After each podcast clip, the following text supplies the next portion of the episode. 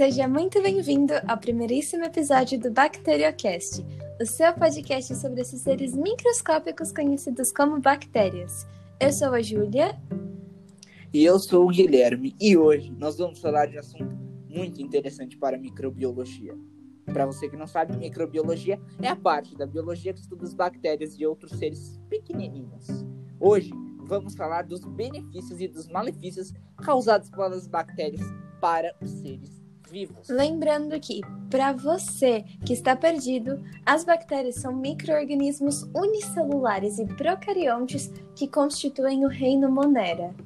E vale lembrar que existem três tipos de bactérias: cocos, bacilos e espiralados. Mas não vamos nos aprofundar nessa discussão, porque esses temas são muito difíceis.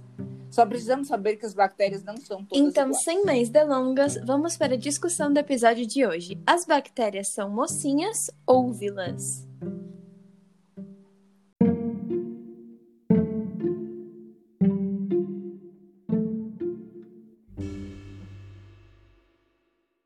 Muitas pessoas acreditam que as bactérias podem causar diversos males. Isso está correto, já que existem bactérias que podem causar infecções bem graves chamadas bacterioses. E a maioria dessas infecções, as bacterioses, é causada pela falta de higiene, falta de acesso a saneamento básico e também falta de conscientização das pessoas sobre os perigos de várias bactérias.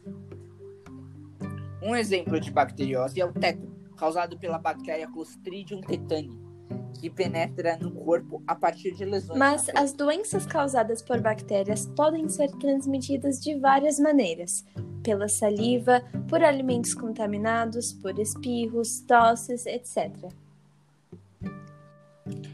As bacterioses também podem gerar sintomas variados, tais como dores de cabeça no corpo, cansaço, febre e Mas a parte boa é que várias delas podem ser tratadas e evitadas com antibióticos e vacinas.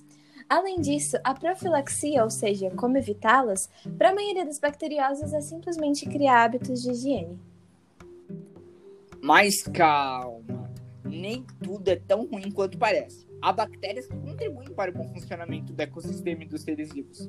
Elas são chamadas de Há bactérias presentes nas raízes das plantas que renovam o nitrogênio da terra, o que contribui para a sua sobrevivência.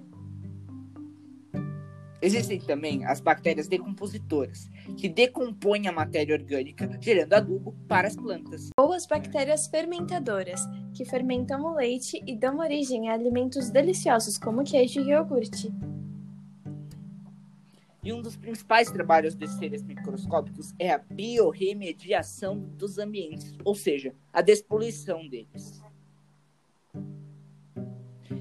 Então, eu acho, Júlia, que a gente pode concluir que as bactérias são muito importantes para Pois é, ambiente. mas também podem ser muito perigosas para alguns seres vivos. Então, é de extrema importância que a gente tome todos os cuidados e tenhamos hábitos de higiene.